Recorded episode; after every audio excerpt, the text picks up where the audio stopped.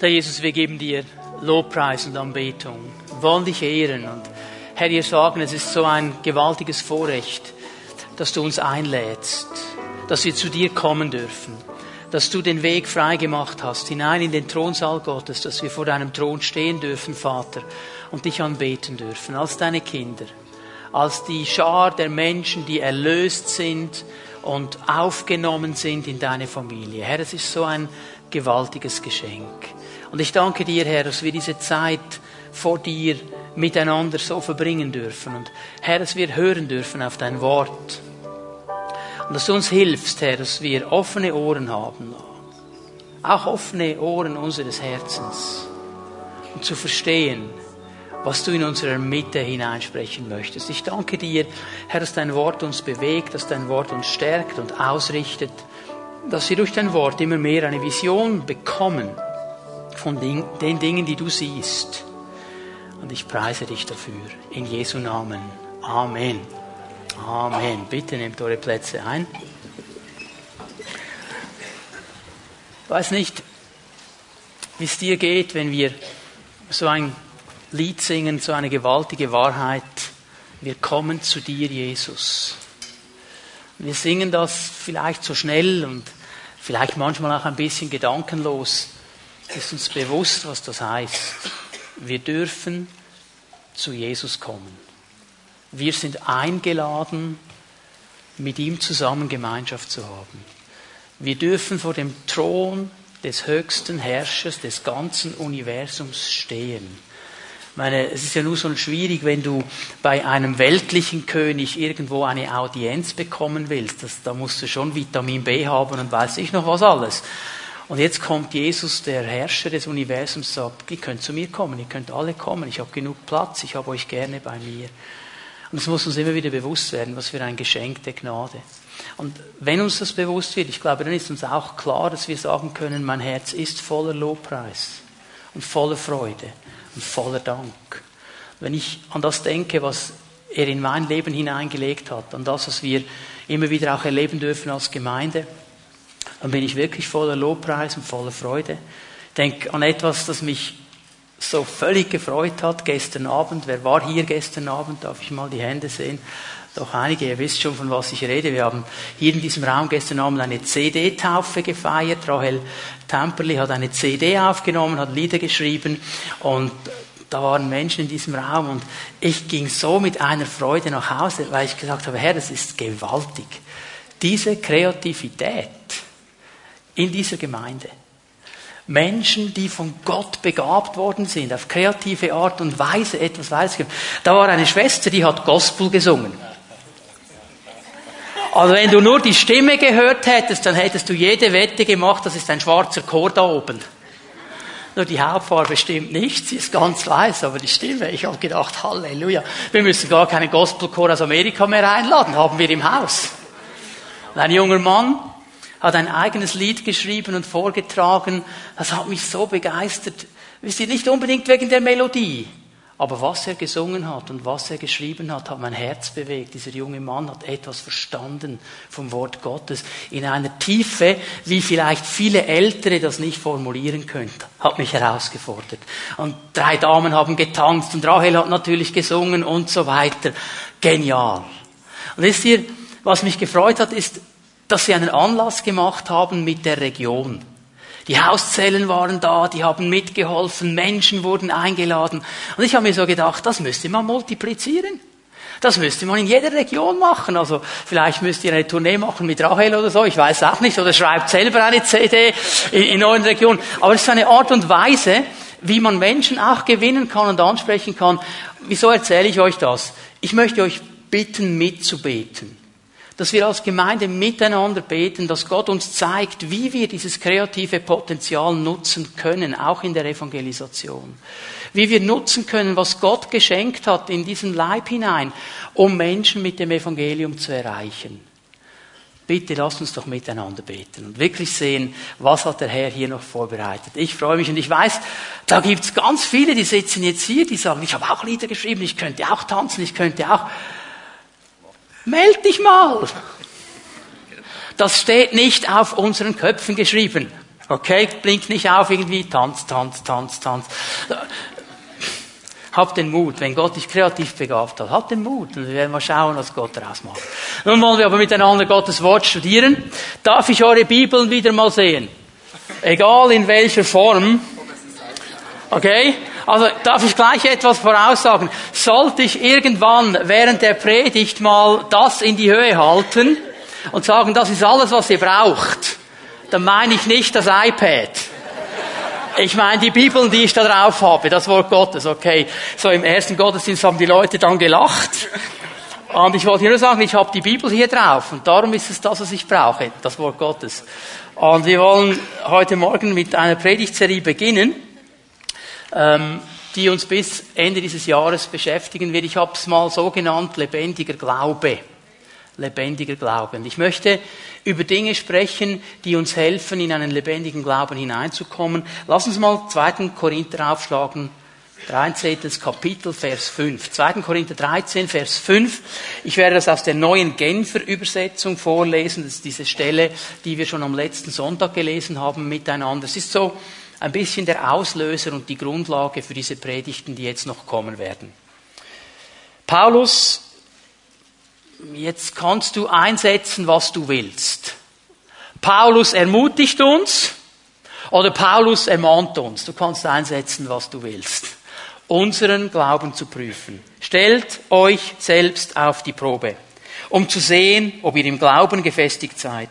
Prüft, ob ihr bewährt seid. Eigentlich müsstet ihr doch erkennen, dass Jesus Christus in eurer Mitte ist, oder nicht? Andernfalls hättet ihr ja die Probe nicht bestanden. Unser Glauben, unser Leben mit dem Herrn soll geprüft werden. Paulus sagt, prüft es. Schaut immer wieder mal da hinein und fragt euch, wie lebendig ist denn mein Glaubensleben? Verstehen wir, dass Glauben nicht bedeutet, okay, ich kenne so äh, diese Glaubensgrundsätze, ich kenne vielleicht sogar ein Glaubensbekenntnis, ich kann ein paar Bibelstellen auswendig, ich weiß gewisse Sachverhalte. Das meint er hier nicht. Er meint nicht, was weißt du über den Glauben. Er spricht von dieser Beziehung, die wir mit Jesus haben dürfen, von dieser lebendigen Beziehung, die uns prägen soll, die unser Leben bewegen soll. Und darum sagt er ja in der Mitte, ihr solltet das erkennen an einer ganz einfachen Sache. Jesus Christus ist in eurer Mitte gegenwärtig. Er ist sichtbar. Er ist spürbar, sage ich mal. Seine Auswirkungen werden gesehen. Er nimmt Raum ein. Da, wo wir in einer lebendigen Beziehung mit Jesus leben, wird das geschehen. Nicht aus einem Murks, nicht aus einem Würgen, als ein ganz normaler Ausfluss meiner Beziehung mit ihm. Da will Paulus hingehen. Dass er sagt, hey, es geht mir jetzt nicht darum abzufragen, was weißt du alles über die Bibel? Und über den Glauben. Wie viele theologischen Bücher hast du gelesen? Das interessiert ihn hier nicht. Ihn interessiert, wie sieht es aus in deinem täglichen Leben mit Jesus? Ist dein Glaube lebendig geworden in diese Bereiche hinein? Wisst ihr, wenn wir zusammenkommen am Sonntagmorgen, hier ist es gar nicht so schwierig, ein Mann und eine Frau des Glaubens zu sein. Hier ist diese Atmosphäre des Lobpreises und der Anbetung und die Leute freuen sich und es wird gepredigt und man hört Zeugnisse und alle ziehen hoffentlich in dieselbe Richtung. So, das ist nicht so, ein, nicht so schwer, okay? Aber dann, wenn du in einer Atmosphäre drin bist, wo das nicht geschieht, da wo die Menschen eben etwas ganz anderes sehen, in eine andere Richtung ziehen, da muss mein Glaube lebendig sein. Da muss mein Glaube aktiv sein. Da muss mein Glaube wirklich andere Menschen erreichen. Und dann geht es um Vertrauen. Und ich möchte euch eine weitere Bibelstelle geben. 1. Korinther 3, Vers 11. Das Fundament ist bereits gelegt. Niemand kann je ein anderes legen. Dieses Fundament ist Jesus Christus.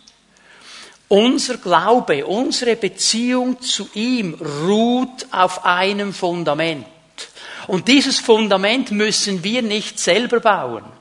Dieses Fundament ist schon gelegt. und es ist Jesus Christus. Und die Frage, die Paulus hier eigentlich ansprechen will, ist die, ist Jesus wirklich das Fundament deines Lebens. Also nicht einfach, ja, ja, ja, ja, ja, ich weiß, das steht im 1. Korinther, das sollte so sein. Das wäre dann der Glaubensgrundsatz. Ist er es wirklich? Nicht alles, was ich als Glaubensgrundsatz proklamiere, nehme ich als meine persönliche Wahrheit an. Wenn wir aber unsere Leben, unsere Glaubensleben nicht auf dieses Fundament bauen, dann starten wir falsch. Und darum werde ich über fundamentale Dinge sprechen in den nächsten Wochen. Von denen du vielleicht sagst, ja, ja, ja, weiß ich, ich weiß, wo das steht, habe ich gehört, alles klar. Noch einmal, es geht mir nicht darum, dass du das gehört hast, dass du das gut heißt, dass du das verstanden hast, dass es im Wort Gottes drin ist. Ist es deine persönliche Glaubensüberzeugung? Ist es etwas, das du dir im Glauben angeeignet hast? Nicht für Mösset, die anderen. Für mich. Für mich. Und das erste Thema, das wir uns anschauen, das haben wir schon gesungen. Das Thema der heutigen Predigt, jemand hat gesagt, du, du musst eigentlich gar nicht beten, wir könnten einfach 45 Minuten lang dieses Lied singen. Könnte man machen. Eine neue Schöpfung. Das ist das Erste, was ich heute Morgen mir mit euch anschauen will. Wenn wir nicht verstehen, was es bedeutet, dass wir eine neue Schöpfung sein dürfen, wenn wir das nicht verstanden haben, in dem Sinne, wie ich es jetzt erklärt habe, dass es mein persönliches Glaubensgut geworden ist, dann werden wir immer einen Krampf haben in unserem geistlichen Leben. Dann werden wir nie auf ein sauberes Fundament bauen. Und dann werden wir immer nervös, wenn Paulus sagt, prüf mal deinen Glauben. Wird Christus sichtbar und sichtbar in deinem Leben? Und jetzt schlagen wir die Stelle auf. Die Bibelkenner wissen schon, wo es hingeht. 2. Korinther 5, Vers 17. Und ich lese das aus der Einheitsübersetzung. Die Einheitsübersetzung ist die deutsche Übersetzung, die diesen Punkt hier ganz klar sauber rüberbringt. Aus dem Griechischen. Darum habe ich jetzt mal die Einheitsübersetzung hier für diese Stelle mir herausgenommen. Wenn also jemand in Christus ist, dann ist er eine neue Schöpfung. Das Alte ist vergangen, Neues ist geworden. Wenn jemand in Christus ist, dann ist er eine neue Schöpfung. Das Alte ist vergangen, Neues ist geworden. Ich sag's gleich mal vorweg über den zweiten Teil das Alte ist vergangen, Neues ist geworden. Werde ich vor allem dann äh, am nächsten Sonntag sprechen. Ich komme gar nicht dazu, das heute auch noch auszulegen. Ich werde es ein bisschen antönen, aber ich muss heute Morgen hier ein Fundament legen. Was ist die neue Schöpfung? Das erste, was ich euch mal darauf hinweisen möchte, habt ihr gesehen, was hier drin steht? Wenn also jemand in Christus ist, dann ist er eine neue Schöpfung nicht wird. Okay? Das ist nicht ein Prozess. Es heißt nicht, wenn jemand in Christus ist, dann wird er über die Zeit gesehen eine neue Schöpfung. Er sagt, wenn jemand in Christus ist, ist er eine neue Schöpfung. Da ist etwas geschehen. Das ist nicht etwas, das entsteht über die Zeit. Es ist hier.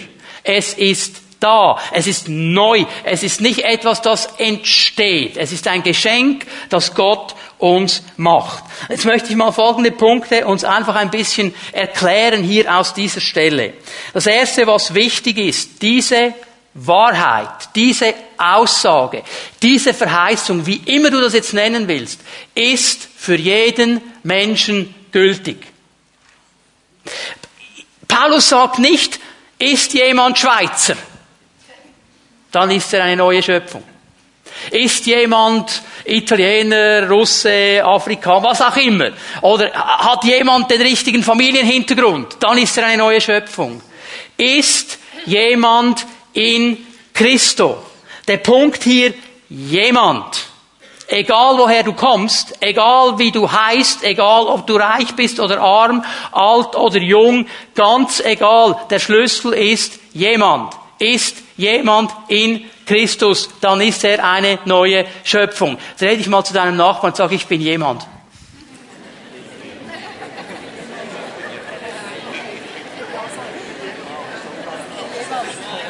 Also, ich hoffe, dass du jemand bist. Sonst hätten wir ein ganz anderes Problem hier noch. Aber wir müssen verstehen, diese Aussage gilt für jeden Menschen. Und sie geht jeden Menschen etwas an. Du kannst nicht sagen, das ist nur für eine Kategorie von Menschen. Das ist für jeden. Für je Gott möchte aus jedem Menschen eine neue Schöpfung machen, wenn es nach ihm ginge. Es ist wichtig, dass wir das verstehen. Das können wir nicht einfach auf die Seite tun. Und hier muss ich gleich eine Sache ganz klar betonen. Wenn er hier von einer neuen Schöpfung spricht, dann spricht er nicht von irgendwelchen äußeren Dingen. Das Problem ist nicht unser Umfeld, die Umstände.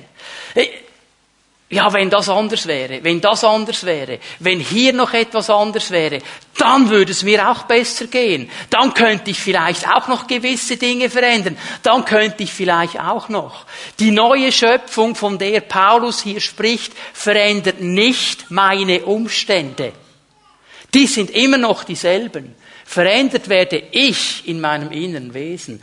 Die neue Schöpfung ist etwas, das in mir drin geschieht. Und hier müssen wir verstehen, dass wir ein Problem haben hier im Westen, im westlichen Teil der Welt. Unser Weltbild ist nicht mehr ein biblisch-christliches Weltbild.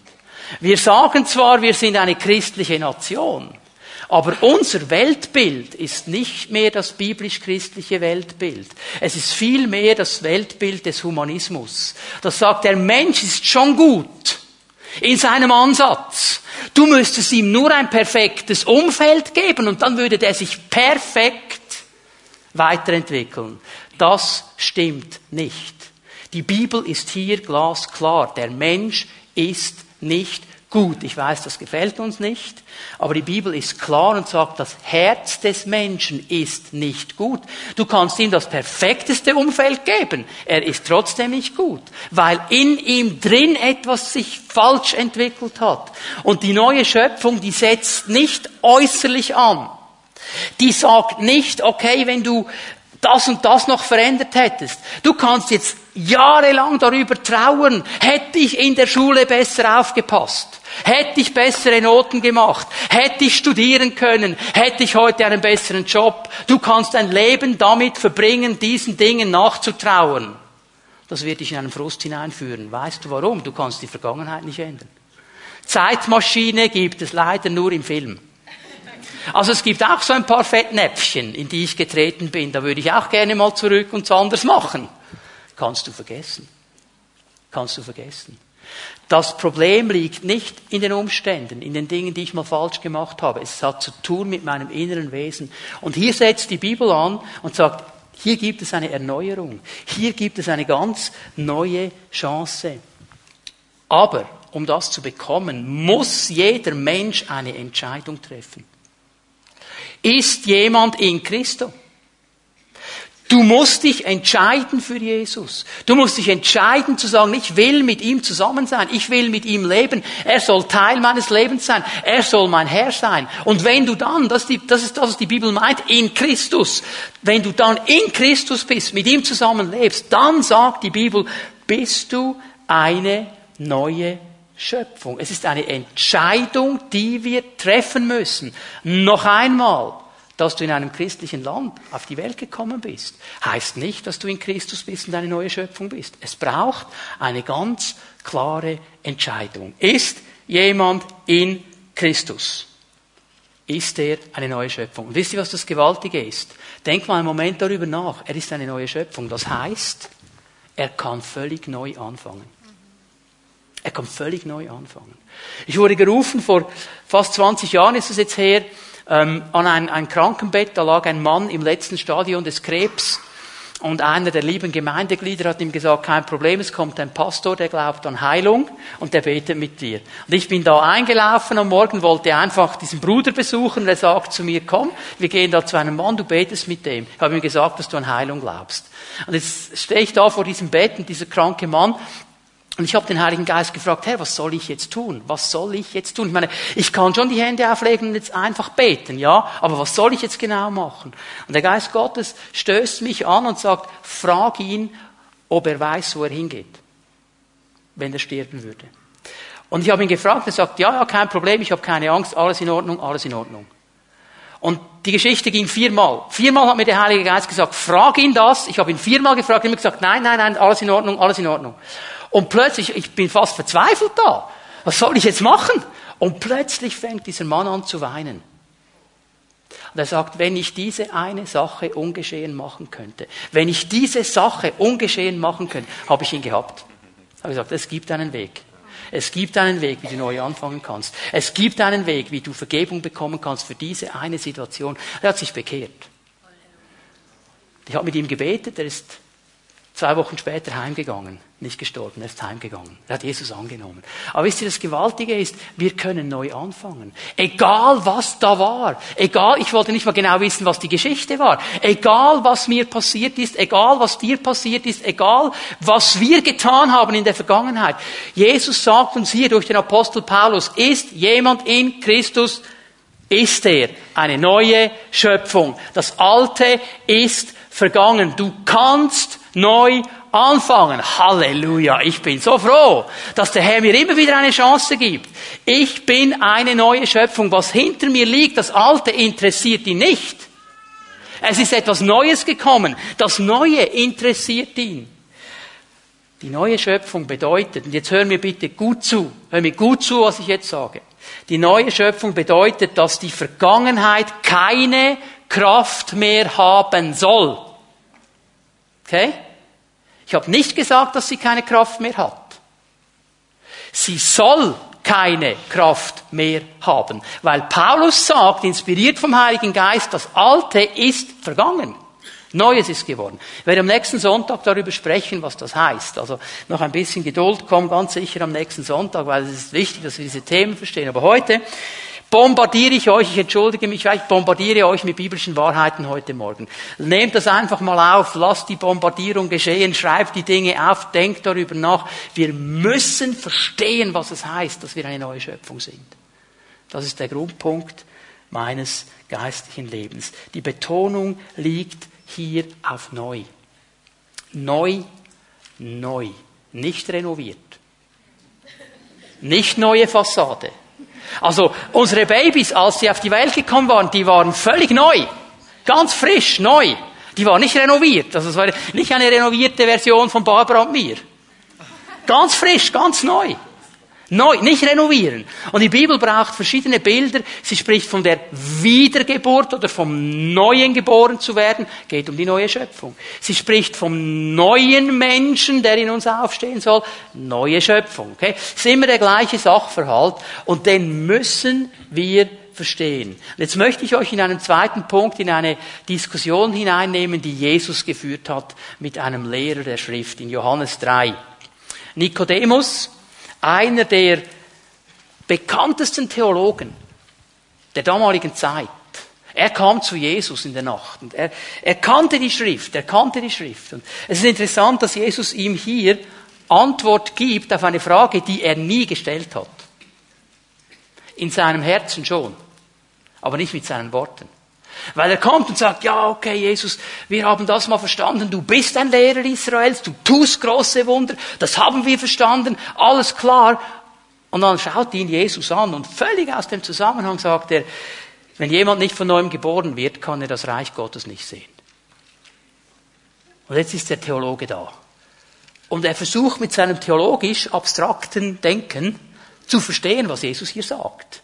Und er tut das, was die meisten Menschen machen. Er überlegt einfach mal ganz natürlich. Ja, Jesus, jetzt willst du mir sagen, dass ich als erwachsener Mann noch einmal in den Mutterleib meiner Mutter hineinkriechen muss und von neuem geboren werde. Die arme Mutter. Wenn das Riesending da hineingeht. Und er versteht nicht, um was es geht. Dieses Wort hier, von neuem geboren zu werden, hat eine zweifache Bedeutung. Es bedeutet neu, also noch einmal ganz neu. Es bedeutet aber auch von oben. Man könnte also hier übersetzen, wer nicht von oben von neuem geboren wird, also nicht natürlich, nicht mit menschlichen Anstrengungen, sondern durch ein Werk und ein Wirken Gottes. Wer das nicht erlebt, der kann das Reich Gottes nicht sehen. Er kann es nicht sehen. Und der Gedanke des ganzen, der ganzen Aussage hier von Jesus ist die, dass du einen neuen Ursprung bekommen sollst, eine neue Familie bekommen sollst, um überhaupt im Reich Gottes richtig leben zu können. Ist euch aufgefallen, wie Jesus von seinem Vater immer wieder eine Sache gehört hat? Du bist mein geliebter Sohn. Du bist mein geliebter Sohn. Du gehörst in meine Familie. Du gehörst zu mir. Und das hat ihm die Kraft gegeben, in den schwierigen Situationen des Lebens zu stehen. Und die neue Schöpfung, das Wiedergeborenwerden, von dem die Bibel hier spricht, ist nichts anderes, als dass die Natur Jesu in uns Raum gewinnt. Und das, was ihn ausmacht, in uns Raum gewinnt.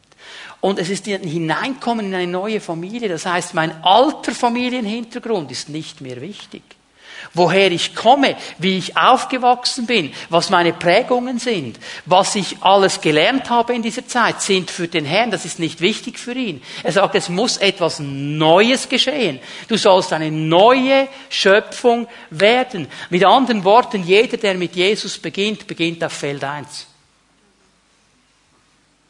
Du kannst nicht sagen, ja, also, also, also ich, ich, ich komme aus einer angesehenen Familie hier in Bern altes Berner Geschlecht. Ich fange auf Feld 5 an. No, Sir. Feld 1.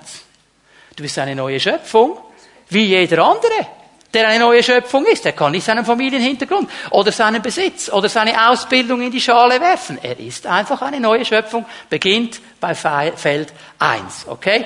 Egal wo du herkommst, deine Kultur, dein Hintergrund, nicht wichtig.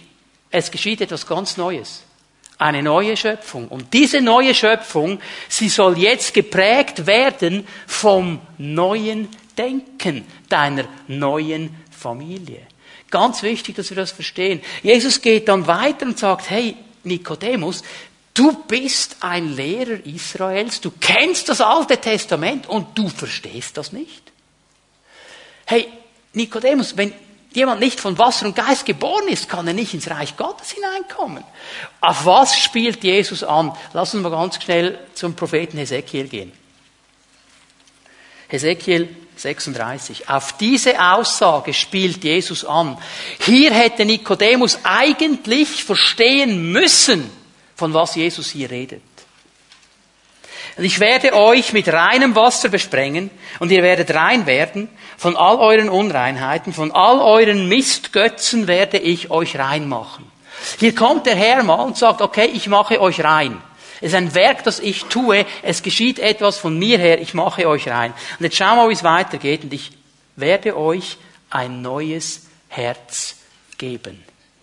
Frage. Ist das Herz innerlich oder äußerlich? Innerlich.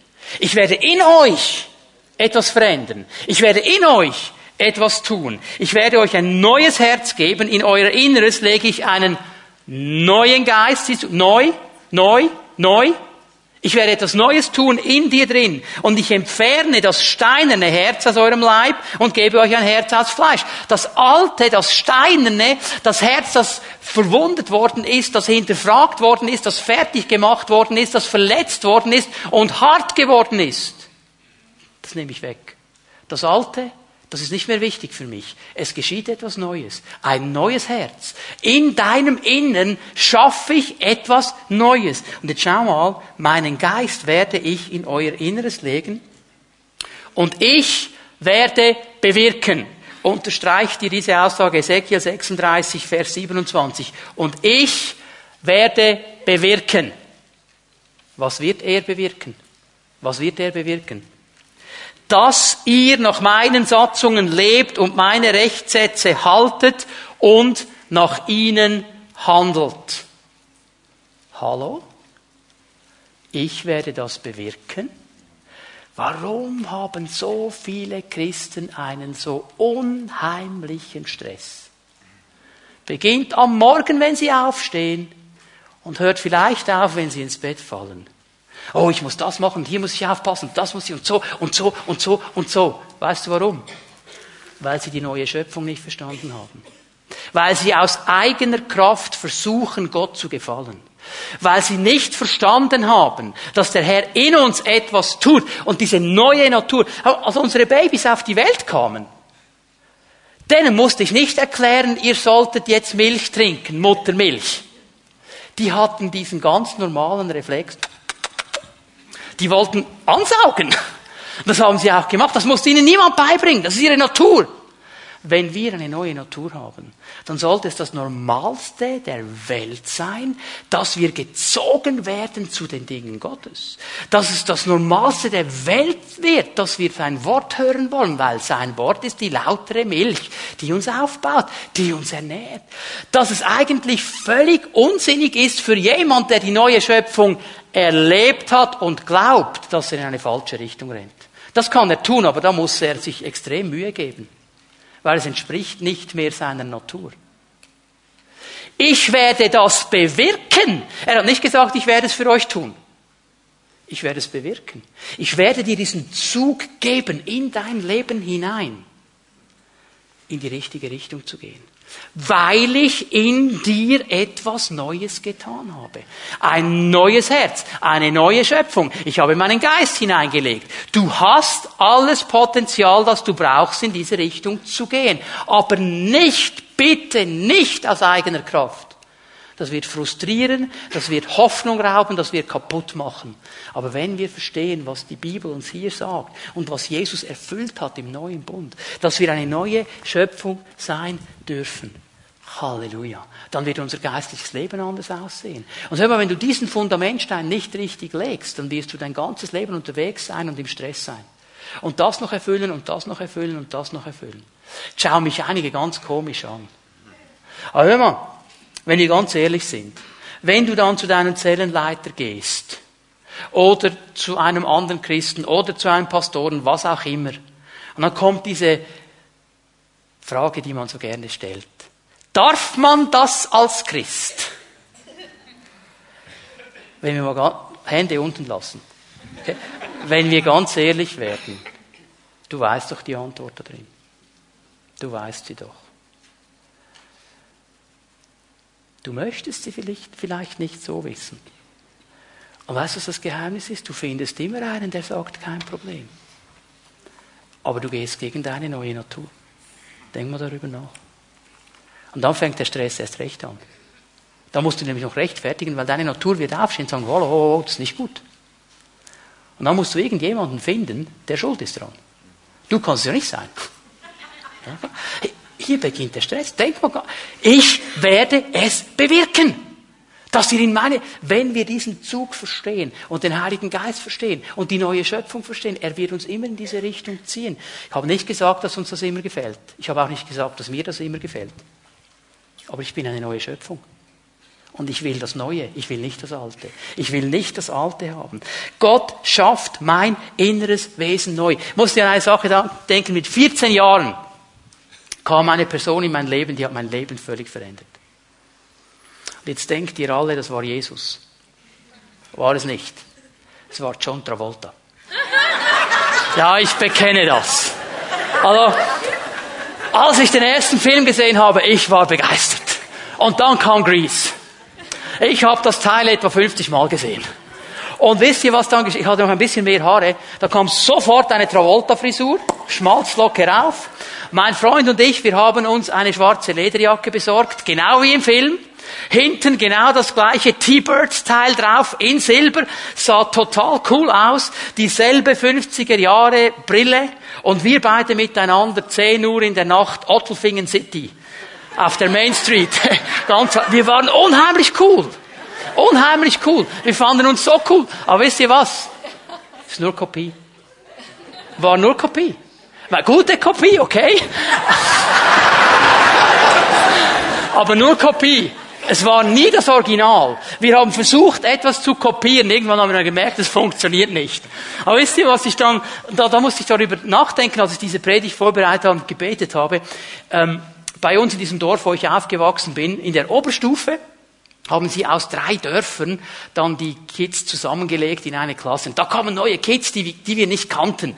Und da gab es ein Paar Zwillinge, die Blatter Brothers. Die konntest du nicht auseinanderhalten. Wenn du die nicht von klein auf kanntest, du konntest sie nicht auseinanderhalten. Und die kamen, wir haben nie gewusst, welcher ist welcher. Und die hätten den Lehrer völlig über den Tisch ziehen können. Also der eine hätte sagen können, ich bin der andere und so weiter. Völlig identisch, Zwillinge. Warum kam mir das in den Sinn? Wenn wir die Natur Christi haben, die neue Schöpfung, dann sind wir seine Zwillinge. Denk mal darüber nach. Wir haben das, was Jesus ist, in uns durch die neue Schöpfung. Wir sind seine Zwillinge. Und die waren so echt beide, die kannst du gar nicht kopieren. Die neue Schöpfung. Verstehen wir, dass Gott in uns etwas ganz Neues tun will, etwas Gewaltiges, etwas Starkes, dass wir nicht mehr Kopie sein müssen, dass wir nicht mehr versuchen, mit irgendwelchen Kopien irgendwas zu machen, sondern Original sein dürfen und gezogen sind vom Heiligen Geist durch die neue Schöpfung. Ihr habt das Beispiel sicher schon gehört, der Unterschied zwischen einem Schäfchen und einem Schweinchen. Nicht, du kannst das Schweinchen nehmen, denk mal Schweinchen Babe, kennt ihr? Süßes Teil. Oh, ja, ja. Du kannst das Schweinchen Babe nehmen und du kannst es waschen und parfümieren und kannst ihm Rüschen anlegen und ein Tütü und weiß ich was. Nee, kannst du alles machen, wenn du das Teil rauslässt auf die Herde im Schweinsgalopp in die nächste Pfütze. Das ist ihre Natur. Das ist normal bei ihnen. Das ist Nat du kannst es noch so versuchen zu dressieren. Das ist Natur. Ein Schaf. Ein Schaf dem gefällt es überhaupt nicht, wenn es in eine Pfütze fällt. Es geht da sofort wieder raus und will sich reinigen. Wir haben eine neue Natur. Haben wir das verstanden? Die Frage ist, wie wir mit dieser neuen Natur umgehen. Wir müssen lernen, in der Kraft dieser neuen Natur zu leben. Diese neue Schöpfung, noch einmal, ist etwas völlig Neues. Da wird nicht ein altes Leben renoviert, so nach dem Motto Pimp up my old life. Das ist nicht der Punkt, okay? Es ist etwas völlig Neues. Es ist etwas völlig neu geschaffenes. Darum ist das Alte für ihn nicht mehr wichtig. Darum sagt er, das Alte ist vergangen. Hier habe ich etwas ganz, ganz Neues geschaffen. Und schau mal, das Alte ist unsere natürliche Persönlichkeit. So wie wir geprägt worden sind, so wie wir aufgewachsen sind, wie es in unserer Familie gelaufen ist. Ihr kennt ja wahrscheinlich noch das alte Lied, ganz der Pappe. Ja, wir werden geprägt von diesen Dingen. Das ist die alte Natur. Ich frage mich manchmal nicht, da kommt ein Baby auf die Welt und alle Leute schauen in den Babywagen, in die Krippe und dann fangen sie fast noch an zu streiten. Ganz die Mutter, ganz der Vater. Und ich denke, was sehen die für eine Verbindung hier? Okay, das ist vielleicht mein Problem. Der Punkt ist ja aber folgender. Wir sind etwas ganz Neues. Mein Familienhintergrund, meine Prägung, meine kulturelle Prägung ist für den Herrn nicht mehr wichtig. Denk nochmal am Feld 1. Er sagt, das ist vergangen. Du fängst neu an. Du kannst völlig neu starten. Und du sollst jetzt lernen, in dieser neuen Persönlichkeit zu leben. Und du sollst sehen, wie Gott eine neue Persönlichkeit prägt, wie er kommt und dir hilft, die Sachverhalte des Neuen zu verstehen. Du musst das nicht selber erarbeiten in dir. Es ist ein Geschenk Gottes. Er schenkt uns das. Und darum noch einmal ist es normal, dass ich einen Zug habe zu seinem Wort. Einen Zug habe zu seinem Geist, zu seinem Reich. Weil das ist meine neue Natur. Und da werde ich gestärkt und aufgebaut. Wenn du in einer Familie aufgewachsen bist, die einfach nur immer pessimistisch war. So, das oberste Familiengesetz war Murphy's Law. Was schiefgehen kann, geht schief. Wisst ihr, ich habe mich echt gefragt, vor ein paar Jahren kam ein Buch, Murphy's Law für Christen. Und ich habe gedacht, wie geht das zusammen? Wenn ich als Christ durchs Leben gehe und sage, was schiefgehen kann, wird schiefgehen. Das ist nicht, stell dir mal vor, Jesus wäre durchs Leben gegangen, was schief gehen kann, wird schief gehen. Ja, Moment, ich kann jetzt nicht bei Petrus ins Boot steigen, um zu predigen, das Teil wird untergehen. Das hat sicher ein Leck. Ich kann nicht auf dem See gehen. Ich habe Glauben für fünf Schritte und dann saufe ich ab. Was schief gehen kann. Manchmal sind die so pessimistisch und du kannst so aufwachsen. Wenn du deinen Vater gehört hast, okay, oh, das wird noch schlimmer und die Rezession und Arbeitsplätze und oh, schwierig, schwierig, schwierig, schwierig. Ist euch aufgefallen, dass unsere Medien absolut pessimistisch sind? Das verkauft sich besser, oder? Das war eine Schock-Pessimismus-Meldung. 3000 Stellen gestrichen, verkauft sich besser als drei neue Leute angestellt. Ja. Wenn wir als Christ den ganzen Tag diesen Dingen ausgesetzt sind und uns nie von der optimistischen Botschaft des Evangeliums prägen lassen, dann wird sich die neue Natur nicht entwickeln. Denken wir darüber nach. Die neue Natur soll sich entwickeln. Sie ist schon da, aber sie soll sich entwickeln. Und darum habe ich diesen natürlichen Zug. Ich will die Einordnung Gottes hören. Ich will hören, was er zu sagen hat.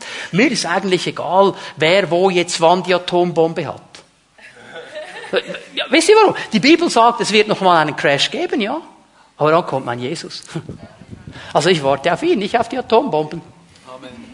Es ist immer eine Frage der Ausrichtung. Und wir müssen hier unsere Natur aufbauen und in die richtige Richtung schauen. Denn mit dem Herrn sind alle Dinge möglich. Das ist neue Schöpfung, das ist der Zug der neuen Schöpfung. Etwas ganz Neues. Und diese neue Schöpfung hier, noch als letzter Punkt zu diesem Thema, diese neue Schöpfung ist Gottes Antwort auf die Umkehr des Menschen. Ist jemand in Christus? Du musst umkehren. Du musst zu ihm gehen. Du musst ihn als deinen Herrn wirklich aufnehmen und anerkennen. Und wenn das nicht so ist, dann wirst du Mühe haben mit der neuen Schöpfung. Es ist die Antwort Gottes auf unser Umkehren. Eigentlich auch auf unsere Kapitulation. Wir sagen, Herr, ich kann das nicht. Ich kann das nicht. Ich schaffe das nicht. Ich brauche dich. Und dann wird er uns eine neue Schöpfung schenken. Diese neue Schöpfung ist ein Geschenk von Gott. Vers 18, 2. Korinther 5, Vers 18. Das alles ist Gottes Werk. Ich sage es noch einmal, ich muss das immer wieder sagen. Du kannst es nicht verdienen.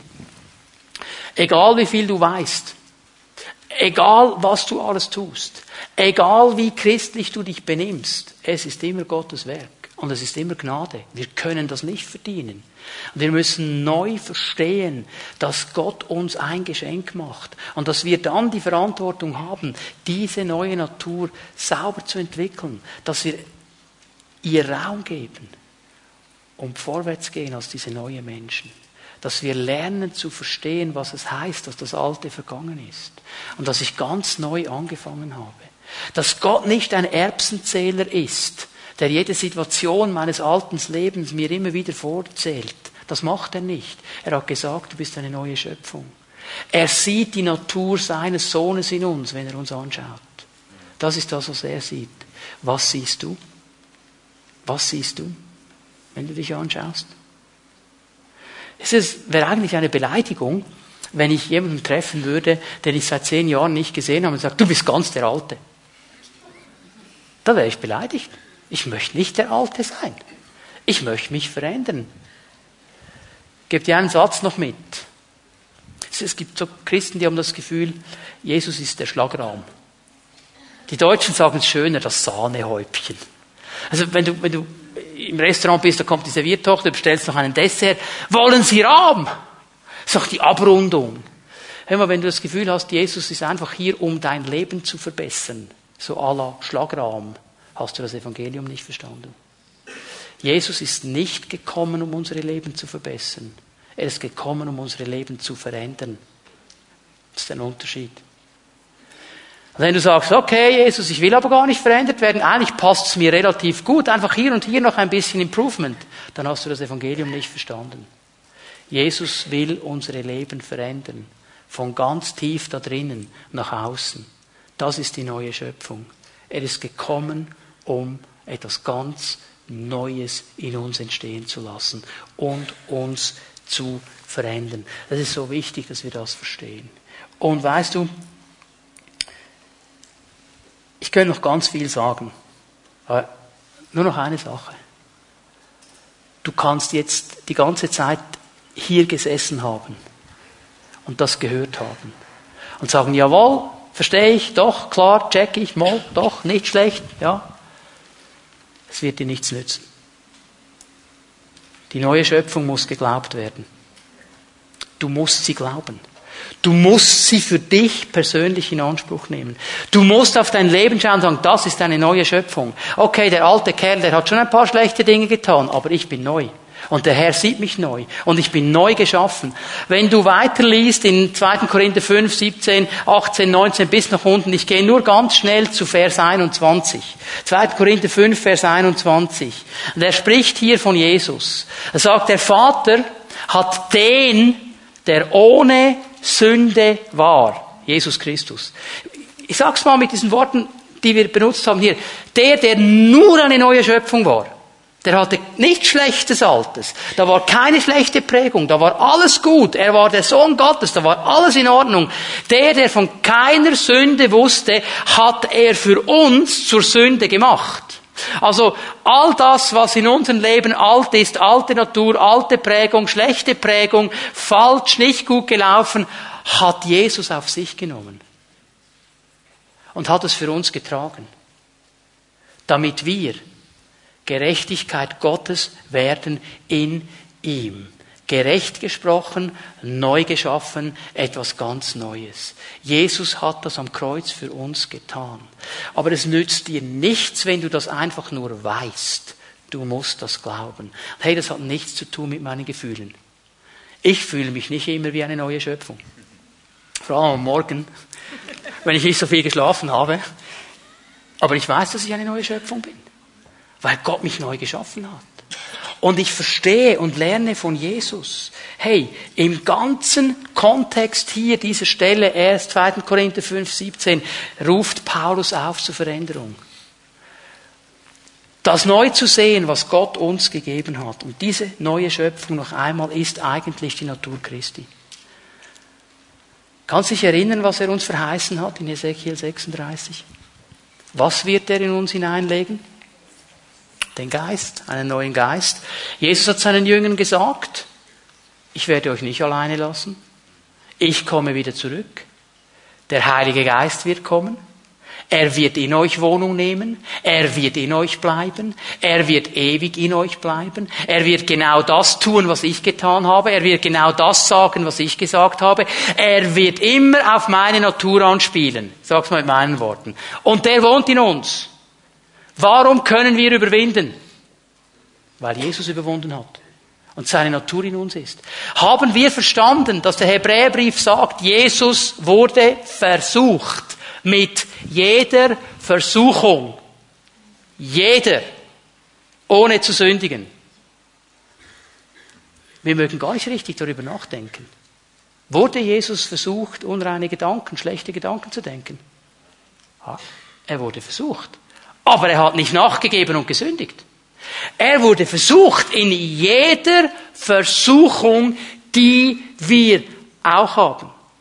Aber durch die Kraft des Heiligen Geistes hat er nicht nachgegeben, weil er verstanden hat, ich bin neue Schöpfung, ich bin Sohn Gottes, ich gehöre in diese Familie. Das ist nicht unsere Familienprägung, das ist nicht so, wie wir es tun in meiner Familie. Ich werde es anders machen. Das ist die Kraft der neuen Schöpfung. Weil Jesus siegreich war, können wir siegreich sein in jedem Sturm, in jedem Problem. Wir sind eine neue Schöpfung. Weil Jesus ans Ziel gekommen ist. Hey, gewaltig, nach drei Jahren, sagt der Vater, ich habe alles, was du mir aufgetragen hast, getan. Also nach drei Jahren in die Pension. Hat alles gemacht, was, was der Vater von ihm wollte. Ah, in drei Jahren. Phänomenal. Also mit Jesus kannst du ans Ziel kommen. Ich habe nicht gesagt, mit Jesus wirst du schneller pensioniert. Das habe ich nicht gesagt. Aber mit Jesus kommst du ans Ziel. Warum? Können wir auch mit ihm ans Ziel kommen, weil wir die neue Schöpfung sind. Weil das in uns hineingelegt worden ist. Weil der Herr das gesagt hat, ist jemand in Christo, ist er eine neue Schöpfung. Neu geschaffen, ganz neu, nicht renoviert. Halleluja, ja. Mindestens ein Heimwerker freut sich. Wir sind eine neue Schöpfung. Und ich möchte, möchte euch einladen, dass wir miteinander aufstehen. Jette und Team, ihr kommt bitte noch einmal nach vorne. Darf ich euch bitten, dass wir uns ausrichten auf den Herrn? Lass uns einen Moment einfach in seine Gegenwart gehen. Und ich möchte dich ermutigen, dass du dir einfach mal so für dich die Frage stellst. Habe ich, habe ich diesen Schritt zu Jesus wirklich echt getan? Bin ich eine neue Schöpfung? Wenn du das nicht getan hast, darfst du es heute Morgen tun. Stell dir die Frage, inwiefern ist die neue Schöpfung wirklich Teil meines Lebens als Christ? Lebe ich in der Kraft der neuen Schöpfung oder versuche ich, so eine Kopie zu sein eines echten Christen und alle Dinge aus meiner eigenen Kraft versuchen richtig zu machen? Lass uns mal einen Moment darüber nachdenken, wenn wir so vor dem Herrn sind. Während wir so vor dem Herrn sind, möchte ich euch bitten, dass wir die Augen schließen, dass niemand herumschaut hier in diesem Raum. Und ich möchte dir diese Frage noch einmal stellen. Bist du hier heute Morgen und du hast noch nie diesen ganz bewussten Schritt zu Jesus hingemacht? Du hast noch nie so ganz bewusst gesagt, Jesus, ich möchte, dass du mein Herr bist. Also ich möchte, dass du in mein Leben kommst. Ich möchte erleben, was es heißt, eine neue Schöpfung zu sein, dieses Geschenk, das du mir gibst.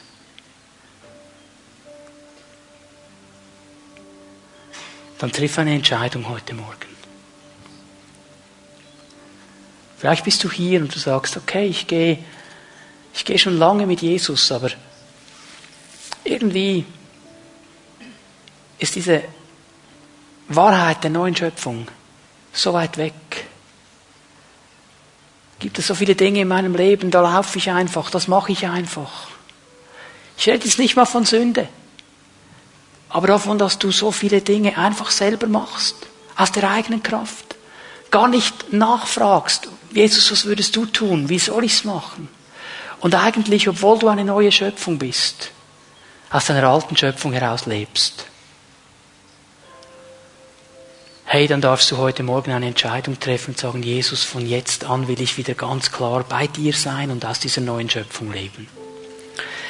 Wenn du zu einer dieser beiden Kategorien gehörst, die ich hier genannt habe, während niemand herumschaut hier, während wir unsere Augen geschlossen halten, ich möchte dich einfach einladen, dass du da, wo du stehst, deine Hand ausstreckst zum Herrn und ihm einfach sagst, Herr, ich habe das verstanden, ich werde ganz neu hier eine Entscheidung treffen.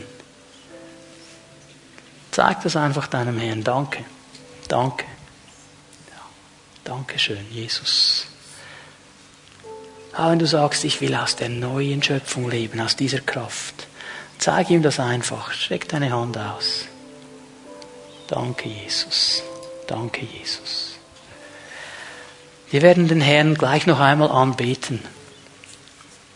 Und ich möchte euch herausfordern, ihr, die die Hand nach oben gehalten habt, oder wenn ihr gewusst hättet, ich hätte eigentlich meine Hand nach oben halten sollen.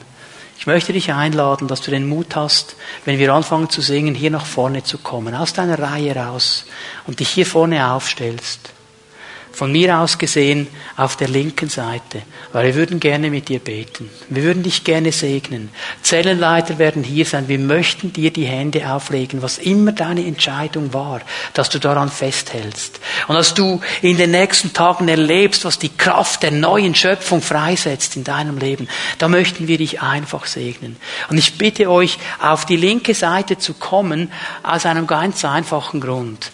Im Gebet heute Morgen hat mir der Herr gezeigt, dass wir auch beten sollen für Krankheit heute Morgen, für einen ganz bestimmten Bereich für Krankheit.